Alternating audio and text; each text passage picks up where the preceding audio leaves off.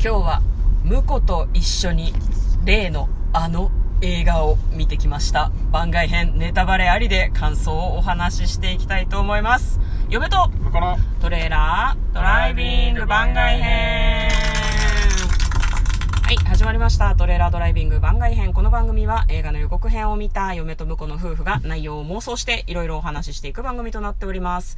運転中にお送りしているので安全運転でお願いします。はい今日はですね、はい。新年明けまして一発目の映画鑑賞をしてきました。そうですね、はい。番外編ということで、はい。何の映画を見てきたんですか？どうぞ。映画煙突町のプペルはい。ということでね。はい。公開からだいぶ経ちましたけれどもようやく2人で見ることができました。そうですね。ちょっとね年末ぐらいに見に行く予定だったんで本当はクリスマスにね行く予定だったんだけど、ちょっといろいろ諸事情がありまして諸事情がございまして。この時期になってしまいましたそうなんですよ。はい。見られてよかったね。そうだね。うん。す空いてたこんなご時世だから。そうね、うん。まあ、あのでっかい劇場でね見たからねスクリーンでかいところがいいなとうん思いまして、スクリーンがね通常のシアターよりもでかいよってすごいアピールしてくるところで 見てきた。なんか予告のところでさそうそうそう。東宝シネマズのうん。TCX ですね、あそうですね。T, T は何の T? え東宝の T C は？シネマの C X は？X はえっ、ー、となんだっけな。忘れた なんか画面でっかいところで見てきたんですよ。なので、ネタバレありで今日は感想をお話ししていきます。まずは妄想を振り返ります。はい嫁は言いましたね。あ言いましたね言いましたねあそこから入りますか？あ予告編を見てそうですねはいえっ、と、ルビッチは、うんみんなに星を見せたくて、うん雲を晴らすためにプペルと協力して頑張ると嫁は言いましたね。言いましたね言いましたね言って。たわ、うん神戸を垂れて、つくばへ。鬼滅やめろ これ、これやりたかった。これやりたかった。やめろ？やめろだと、こいつ、直接脳内にいやだからさ喋ってるから。このくだりがやりたかっただけなんだけど。面白かった。そうねあ、うんよかったですはいうんよかったです絵が綺麗でしたね。えめちゃくちゃ綺麗だよね、うんあのでっかい画面で見ると余計にねね。うんいや、嫁はあんまりアニメーションに造形が深くないんですけど、はぁと思いながら見ておりましたね。じゃあ、婿としましては、うん見どころがあれば3つほど聞きたいんですけれども。3つそれ先言っちゃって大丈夫？え、そうなの？そんなの先言っちゃって雑大丈夫。雑多な感想先に？あそうあのザクッとザクッと感想。そう実はですね、うん。嫁が見に行けなかったもんでうん。私結構見たんですよ。何回見たの？何回見あたの？今日で12回目ですいやクソハマりまして。そうですか。まあ、嫁はね、結構好きな映画何回も見に行っちゃう方だから、うん。人のことは言えないけど、12回は見たことがないぞ、まだ。なんかね うん。あのスルメ映画な感じだ僕。だった。スルメ映画。見れば見るほど面白いみたいなこと？そうそうそうそうそうそう、うん。まあ、じゃあ最初なんかねちょっととっつきづらい感じなかった。でも。そんなことはない向こうの好きな映画だから、うんこき下ろしづらいというところはあるよね。あそう、全然言っていいですよ いや、なんか、なんだろうな、子供向けのストーリーなのかなとはなんかちょっと思いましたね。ね中中盤とかのあの、ルビッチの冒険する感じとかは、あ、うんなんかお子さん向けなのかなっていう風な気持ちで嫁はちょっと見てしまいましたけど。うん。そのくらいかな。そうなんか、うんそう前半とかあと途中で入る挿入歌とかも、うんうん。なんかあのあなんか普通に j p o p 入ってくるんだみたいな感じで、うん少しなんかあれ？っていう感じがあったのようん、嫁はね、歌詞がついてる曲が話の中に入ってくると気が散るので、あそこは全然集中できなかったですね。映像を見るべきなのか、曲を聴くべきなのかっていうので、はいなんか、はいはいはい脳がチラチラしましたけど。そうだねうん。慣れ？いやな慣れ慣れもあるんだけどちゃ聞いてよな、なんだよ、なんだよ。聞いてよなんだよ。そう思ってたんだけどう、ん。2回目見に行ったらうん。全然印象違うのよ。あの、歌詞がうん。全部あのストーリーになぞらえて作ってるからはいはいはいはミュージカルってんじゃないのかもしれないけど、い。うん。本当になんかあのあなるほどねってうん。むしろあの歌詞が入ってくるのがめちゃくちゃいい感じになってくるんですよねへそうそういう意味でなんかスルメ映画だね、え。なるほど。聞けばあの最初ちょっと微妙でも聞き慣れてくるとめちゃくちゃいいみたいな。うん、うん、うん、スルメ曲ってあるじゃないですか。あね。ああいう感じが僕はしましたね。うん。ああ、なるほど。まあその挿入歌がね部分的にあって私あのなんだっけ。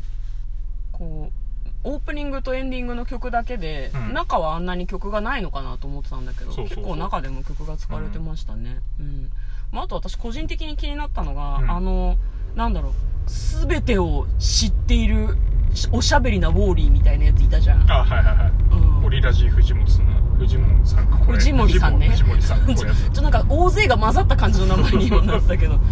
ねなんかあのあの人あいつが黒幕だっていうふうに嫁は思いながら見てましたね。ああなるほどね。あいあいつじゃねえか全部の全部の始まりはみたいな。うんうん。まあねうん。なんか見どころとか 向こうが言わなくていいの。いやいやいや、うん。なんかその次ぐらいに語ろうかなと思ってたんだけど。その次え私がもうちょっと喋ってから？うんあとなんだろうな。なんかあの「ゼルダの伝説」みたいなタイトルだなっていうふうに嫁は思ってます。ああなるほど。ね、なんか、うん。どうしてもルビッチじゃなくて、なんだっけ、煙突町のプペルだから、ん。あの男の子がプペルって、ちょっとだけこう、ごっちゃになっている節があってですね。そういうことね、ん。ルビッチ君じゃながフェルだと思ってる。そうそうそうそう、なんか別にわかるんだけどね。まあ、あと、こ、こ、個人的に、そうね、あのーあれですわ。あの、美女と野獣の最後ってさ、うん。野獣が人間になっちゃうじゃん。うんはいはいはいはい。私あれ嫌なんですよ。ああなるほど。できれば野獣のままでいてほしいから、なんかちょっとエンディングとはちょっとだけ思いました。ああ最後ね。オチがね、あのあれ別に嫌いじゃない人もいると思うんだけどうん。嫁はえ？そうなん？って思ってすごい逆に悲しい気持ちになっても、はいはいはいはい。わかるわかるよ。うつエンドじゃんと思って。めちゃくちゃわかる。俺も思っわかるんだ？た最初。うん、最初。思ったんだけど。ちょさこれ見れば見るほどね、うんなん印象が変わってくのよ。もう何回も見た人のマウントなんだよな。いや、まあ、まあいや、聞けばね、あの、見たくなるかもしれない。もう一回。あーなるほどね。うん。聞け聞けば聞けば見たくなるって何？をあ、いやいや、僕がね、うん。それから解釈というか。あー解釈をね、うん。はい。どどうぞいや、ま、えっとね、そうう、ん。だから最、最初のはさっき話したけど、んうん。で、それラストさ、プペルじゃないじゃない。そうなのよ。そう、プペルじゃなくなっちゃうめちゃくちゃネタバレだけど、うん。いや正体がわかるわけですよ。するって最初に言ってるから。そうそうそうそう。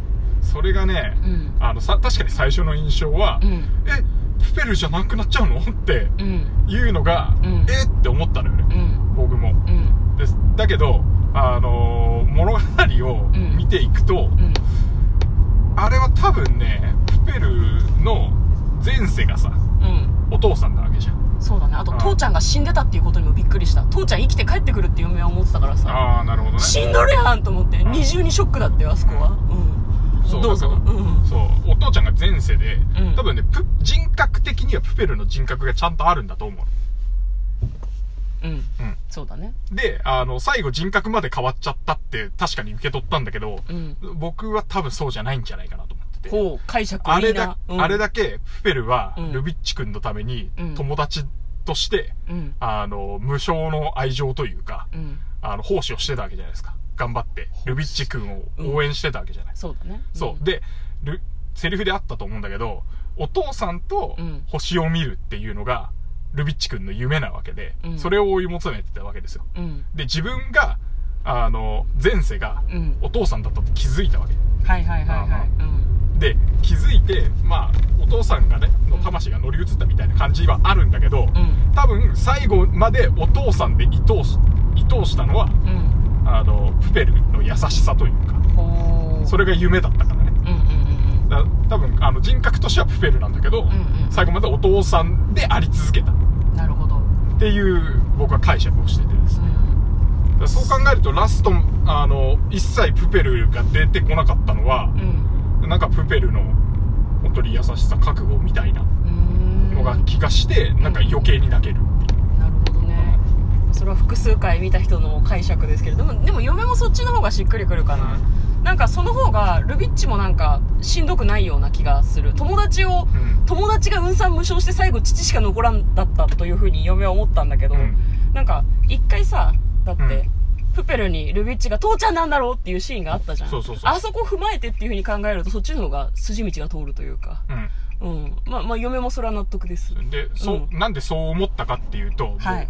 ばあのね、最初全然なんか、不運だったんだけど、うん。もう見れば見るほど毎回泣くことになってるのが、うん。途中で、あのー曲が入るとこで、うん。あの、ルビッチとプペルが喧嘩みたいになるところあるじゃないですか。あるね。あそこの曲、なんか、あの、急に、それっぽい曲流し始めたなって最初思ったんだけど、うん。あれがね、うん。すごいのよ。あのシーンが。おおうあの、うまく言語化できてないと思うけど。あそこがね、うんあの、毎回シーンのね、切れ目にね、うん空が映るのね。はいはいあのはい、すべてのシーンのシーンの間のところで、よく空映ってたのを覚えてますよ、ね。煙に覆われた空がよく映ってましたよね。うんあれしつこいぐらい流してるんだけど、うんあれ何かっていうと、ルビッチ君がずっと空を見てるの。うん。あの、夢だから。なんだけど、うん。あの曲が流れる別れのシーン、あちょっと喧嘩したシーンだけは、うんルビッチ一回も上見ないの。はあ、はあはあ、空を見ない。うん空を見ないのね。うん。でも空が映ってて、あの瞬間に、うんプペルだけは、うんルビッチがちょっとなんだよって思って諦めかけてるうん空を見続けてる。ほう。で、プペルが空を見てるんだな、プペルだけが空を見てるの。うん。で、あの、直した、うん。あの、破れちゃったシャツにも星の支柱が入っていて、うんつまり、あの、ずっと夢を追いかけてたうんルビッチ君が諦めそうになってるのを、うんプペルだけは、いや、あるんだって信じ続けて、うんずっと空を見て、うんで、足元にあるであろう、あの、ブレスレットを探して、うんルビッチのために、あの、動いてるんですよ。うん。だあれを見たときに、うん。あのうん。ー、なんだろうな、プペル、すげえ、あの、本当にルビッチのことを信じて、応援ずっとしてるんだなっていうふうに思っちゃって、うん。もうそうするともうあのシーンの歌詞とかが全部めちゃくちゃ入ってきて、うん刺さりまくって毎回泣いちゃうっていう。あー、なるほど。でそ、そうすると最後の解釈にたどり着いたんですよ。うんうんうんあ、もう、あれはプペルはもうルビッチをずっと応援してて、うんルビッチの夢叶えたいから、うんあそこはお父さんでいようって思ったんだな、きっとっていうところまで行って、うん。うん。すごくなんか腑に落ちたっていうか。なるほど。おかわりする？あ、お借りしときます？そんな、結構言っちゃったけど、お借りしときますかじゃあいや、もう喋ることないなら、大丈夫だときますおかわりする。は いわかりました。ということで、えー前後編になるような気はしてたんですけど、前編はこちらで終わりです。嫁とこの、トレーラー、ドライビング番外編もあったね